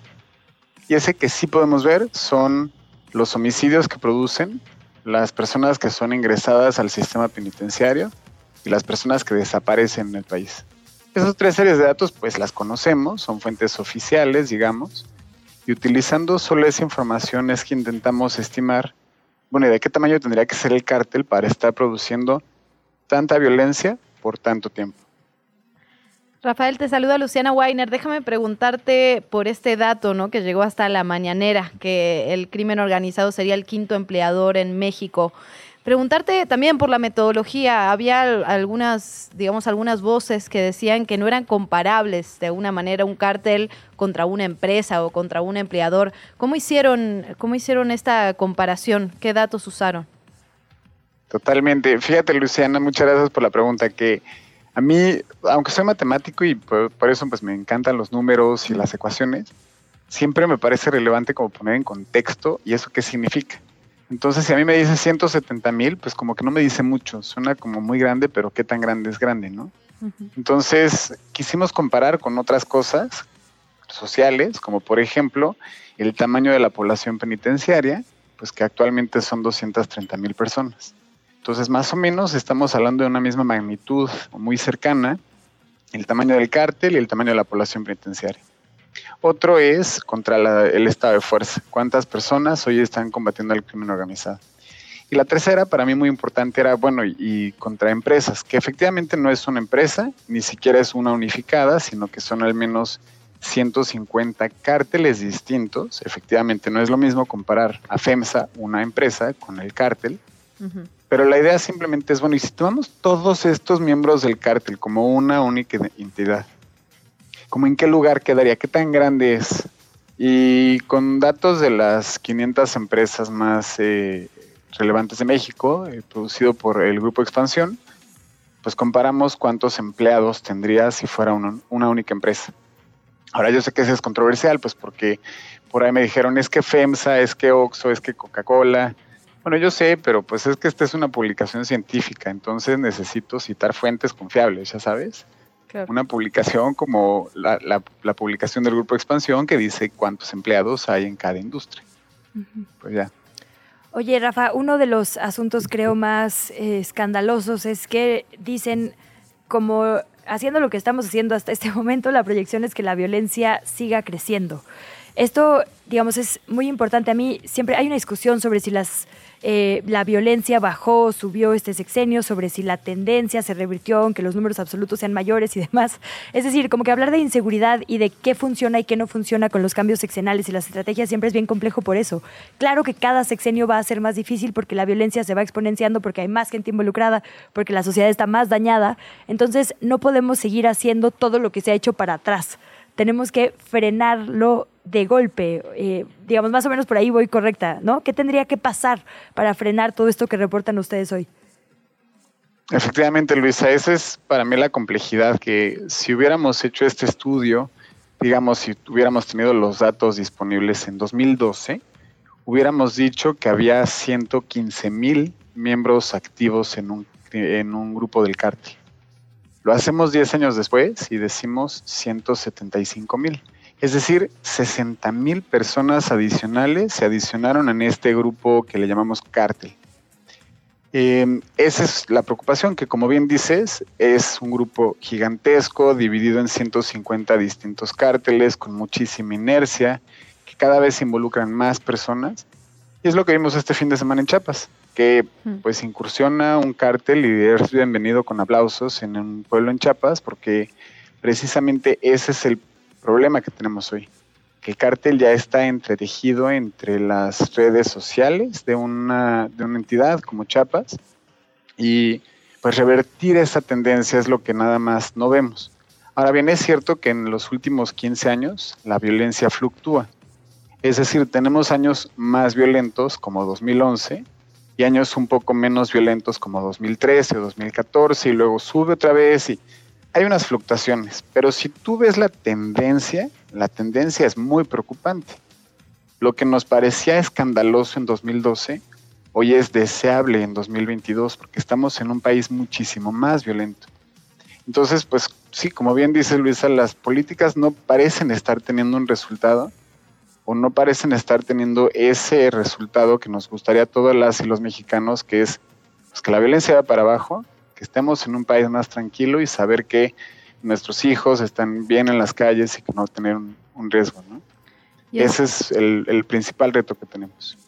Y esto que ustedes aportan, que la tendencia, la estrategia de las autoridades debería ser cortar el reclutamiento, no tanto una estrategia punitivista, más cárceles, más detenciones, sino ir a por esos chavos, por esas chavas que son reclutados 350 a la semana, dicen ustedes, por el crimen organizado. Rafael Prieto Curiel, muchísimas gracias por platicar con nosotras. Quedan temas pendientes, así que ojalá regreses pronto.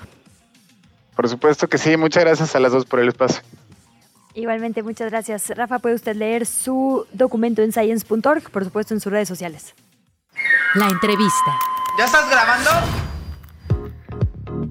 Bueno, son las 8 de la mañana, 34 minutos. Hacemos un giro en la información. Tenemos que hablar también de otros temas. Tenemos que hablar de salud porque eh, los días 26 de septiembre de cada año se celebra, se conmemora en México el Día Nacional de Donación y Trasplante de Órganos y Tejidos, justamente con el objetivo de generar conciencia y reflexionar sobre el valor, lo importante de ser donadores. Y para platicar más sobre este asunto, recibimos con muchísimo gusto al doctor José Salvador Aburto Morales, él es director general del Centro Nacional de Transplantes, Senatra. Vamos con algunos datos, Luisa, si te parece. En el primer trimestre del 2023, se realizaron 636 trasplantes de órganos y tejidos. En el mismo periodo del año pasado, 439. Ya tenemos al doctor José Salvador Aburto Morales en la línea, aprovechando que haces eh, ya eh, públicos o que pones estos datos sobre la mesa, Luciana, preguntarle, doctor, ¿está creciendo la donación de órganos y tejidos a la velocidad de lo que se necesita en México? Muy buenos días. Muy buenos días, muy buenas, gracias por la invitación a su programa. Efectivamente, tenemos registros e indicadores que cada día se suman más mexicanos manifestando su voluntad de donar y cada día se concretan más procesos de donación. Lamentablemente también cada día hay más fallecimientos por violencia, por accidentes. Y, bueno, pues no estamos preparados para esos momentos en los cuales tenemos que decidir qué hacer con nuestro cuerpo, con nuestros órganos.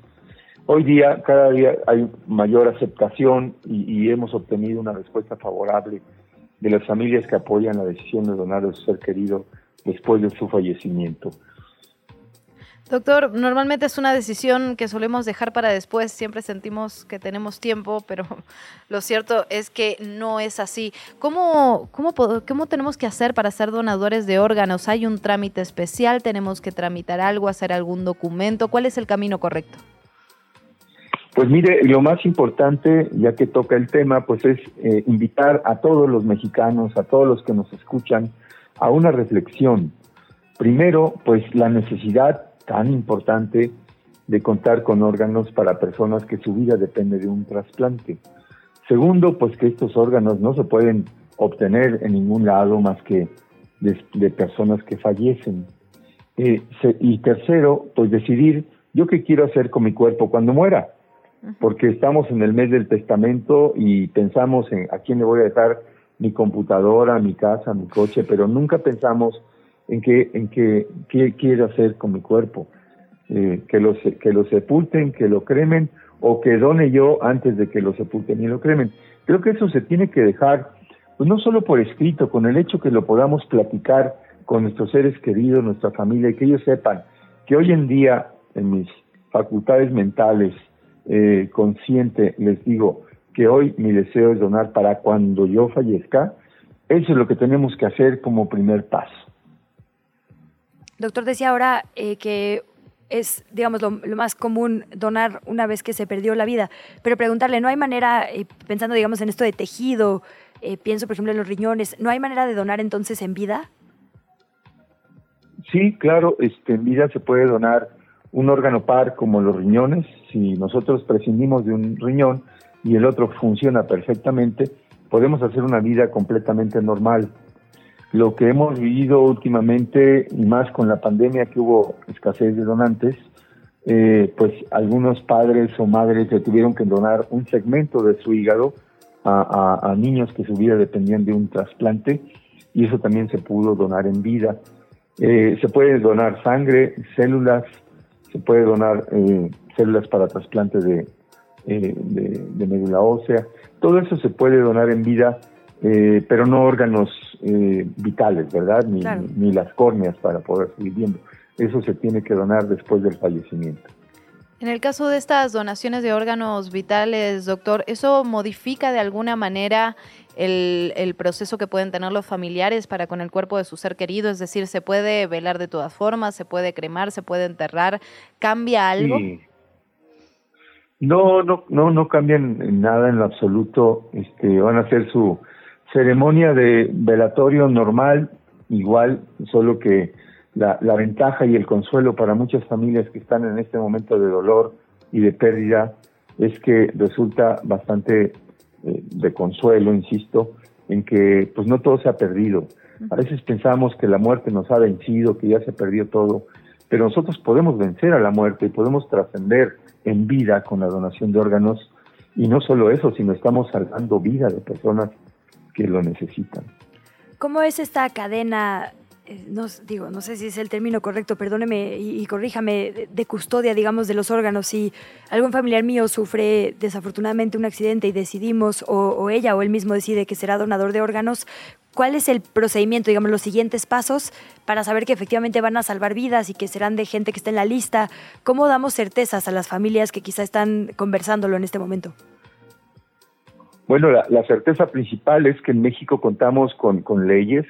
La Ley General de Salud y su reglamento contemplan que todo procedimiento de donación y trasplante se debe de, se debe de hacer por ley bajo estricto control eh, de calidad y bajo estricta vigilancia desde la procuración, la extracción, el traslado de estos órganos, el, custodio de estos órganos, que lleguen hasta su destino en donde están los receptores que así lo necesitan, pero que además pues están registrados en un sistema informático y que nosotros como gobierno, como Secretaría de Salud y la COFEPRIS, de la mano verificamos que esos órganos que se procuran lleguen al destino correcto y correspondiente, apegados a un marco normativo muy riguroso y muy estricto. Quien no haga las cosas de esta manera se considera como un delito y es sancionado.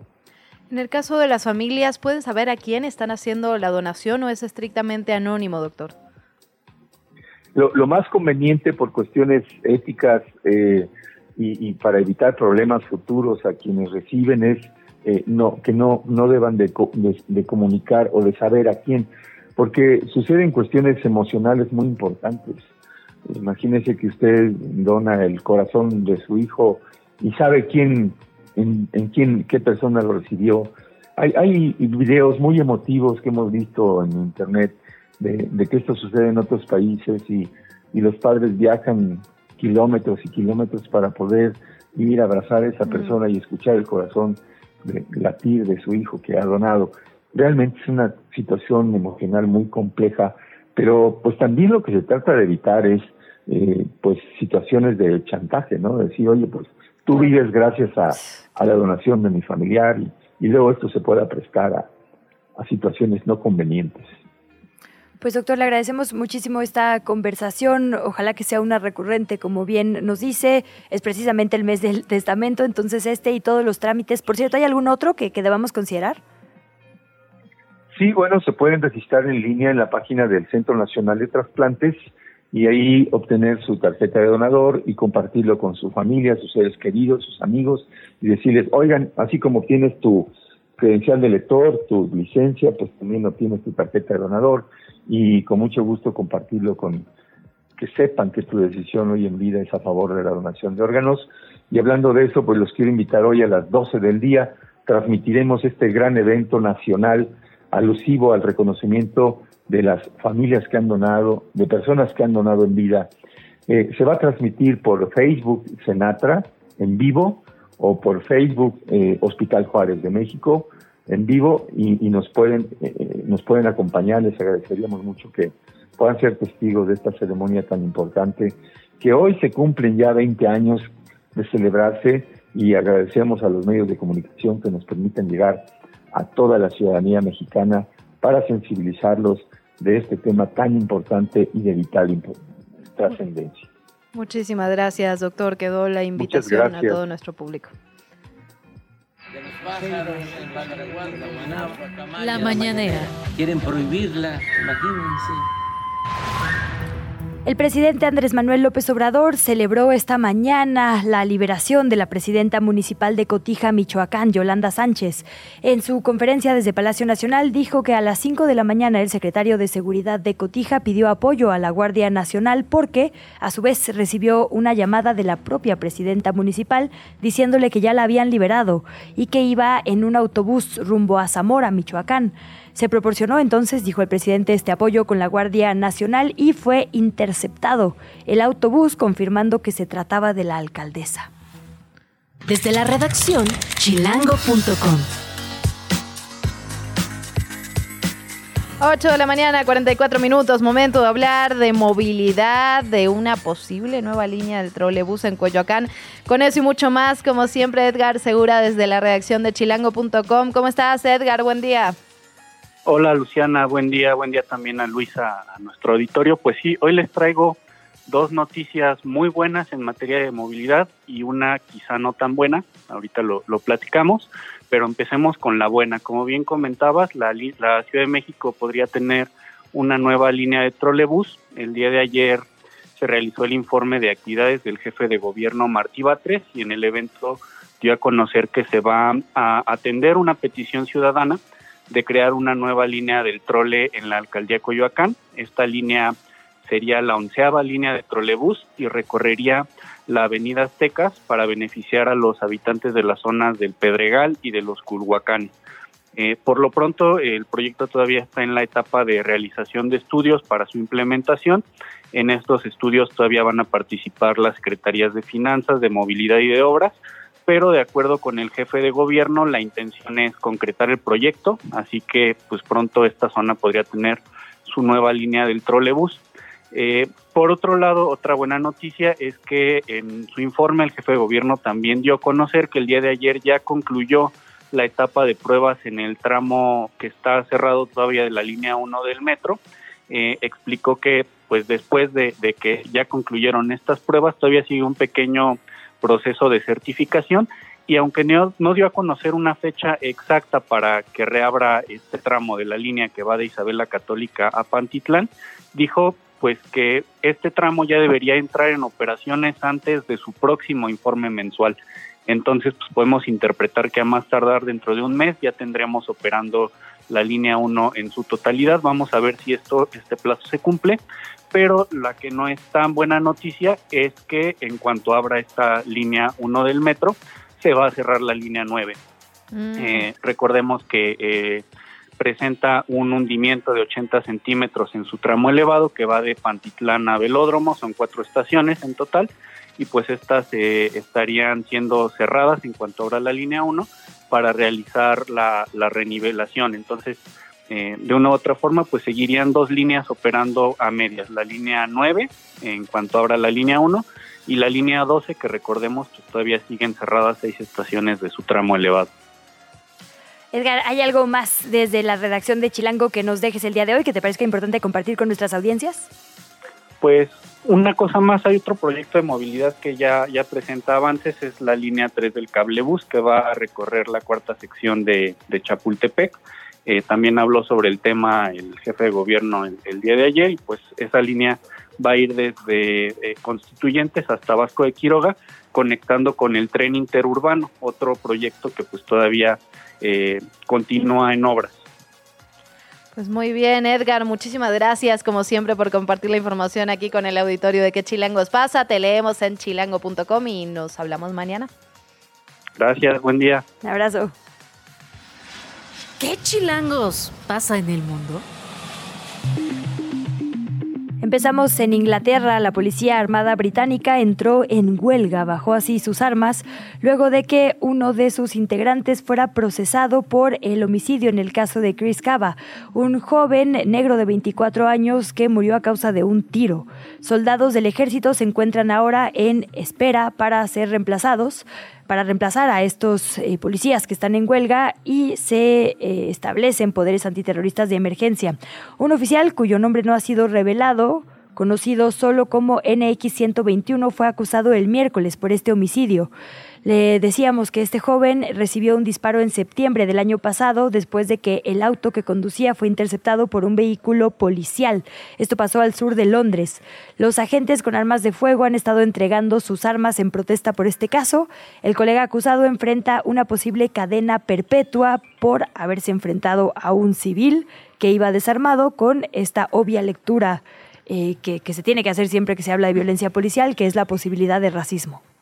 Bueno, tenemos que hablar también sobre la política migratoria en Europa, esto que sigue causando controversia y fuertes discusiones en diferentes grupos políticos. Alemania está preparando un giro en la política migratoria, esto ante el incremento de inmigrantes y solicitantes de asilo en ese país.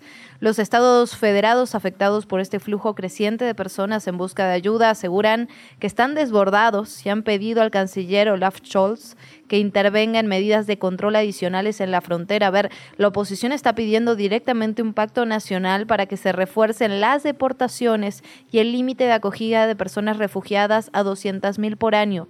Esto eh, hay que decirlo, es un debate recurrente, no es nuevo, pero al parecer el aumento en las estadísticas, en el número de migrantes, está haciendo que se llegue a un consenso entre las diferentes fuerzas políticas.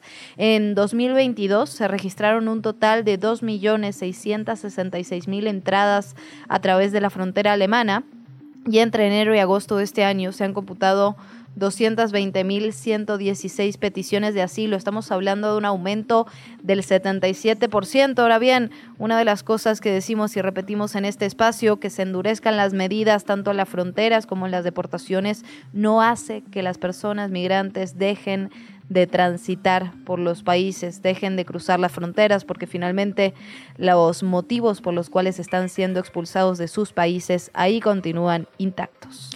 Y las cosas se están poniendo complicadas por allá en los Estados Unidos por este tono electoral que también les atraviesa rumbo al 2024. Están a cinco días del plazo límite que podría obligarles a cerrar varias áreas del gobierno.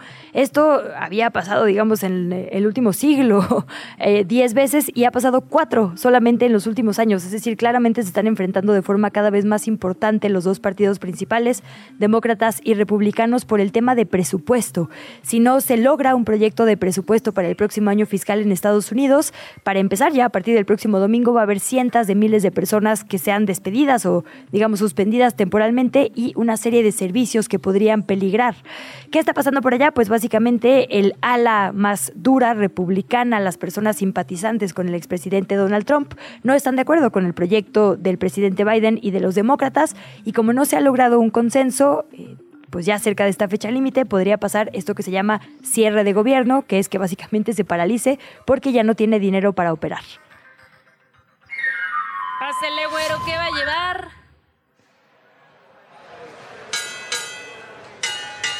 Respetable público, lucharán a dos de tres caídas sin límite de tiempo.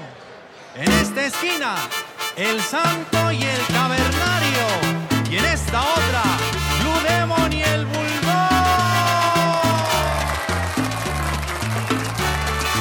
Bueno, ahora sí se armó la lucha, pero en los tribunales, al parecer, Luisa Cantú. Vamos a cerrar con información un poco más relajada. Porque qué monito anunció su denuncia en contra del Consejo Mundial de la Lucha Libre acusa despojo y fraude millonario. Bien lo decías. Y no es cualquier personaje. Sí, no, no, no, para nada. Está, digamos, es uno de los personajes además más queridos por los fanáticos de la lucha libre y que ha dedicado jornadas completas al deporte y ya anunció, junto con su equipo legal, evidentemente, que va a emprender una denuncia contra el Consejo Mundial de la Lucha Libre, contra Salvador Lutero Lomelí estaba acompañado de su familia y el luchador así compartió la falta de respaldo de su ex empresa para retirarse, el incumplimiento de varios contratos, pagos y el arrebatamiento de su personaje también. Aseguró estar dispuesto a cerrar la arena en México con ayuda de sus compañeros sindicalistas si después de este proceso legal el Consejo Mundial de Lucha Libre le despoja del personaje que porta desde 2002. Jesús Juárez Rosales, que es el nombre verdadero del que monito, consideró que no se le pagó como se debió y que incluso sufrió, y le voy a citar textualmente, humillaciones, vejaciones, maltrato laboral y discriminación por su condición de enanismo. Que monito afirmó que a él no se le daba el mismo pago, por ejemplo, que a sus compañeros y que tampoco se le daba la atención médica cuando la solicitaba. Esto es gravísimo. Sin lugar a dudas, sí, hay, respuesta, hay respuesta. El Consejo ya manifestó su postura, hicieron oficial que, que se separa del Consejo tras 20 años de relación laboral en los que aseguran que han cumplido a cabalidad con los compromisos establecidos en su relación. Bueno, ni modo que lo acepten, ¿no? Niegan también que hayan puesto eh, contras al retiro de Monito, que estaban abiertos, solo que la empresa tiene la propiedad intelectual de registro marcario y es de nuestro interés que el personaje continúe ahí parte de la clave de lo que se va a disputar en tribunales. Claro, pero a ver, las empresas no deciden cuándo a un trabajador le corresponde jubilarse, pues, ¿no?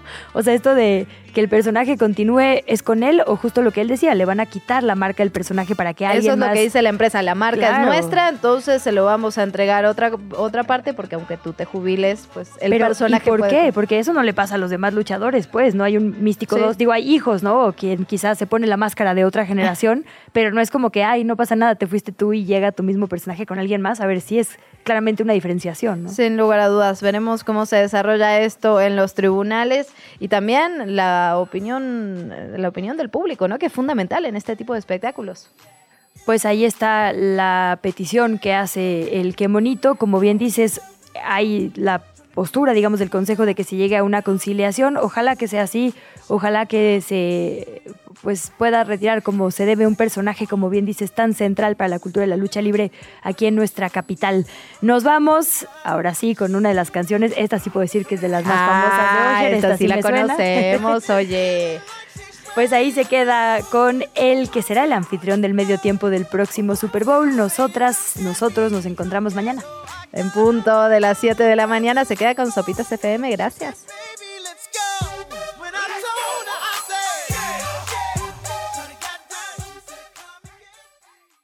Esto fue ¿Qué chilangos pasa?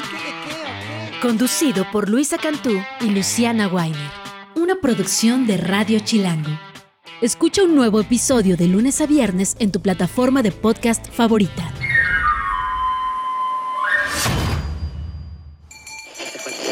Radio Chilango. La radio que... Viene, viene, ¿eh?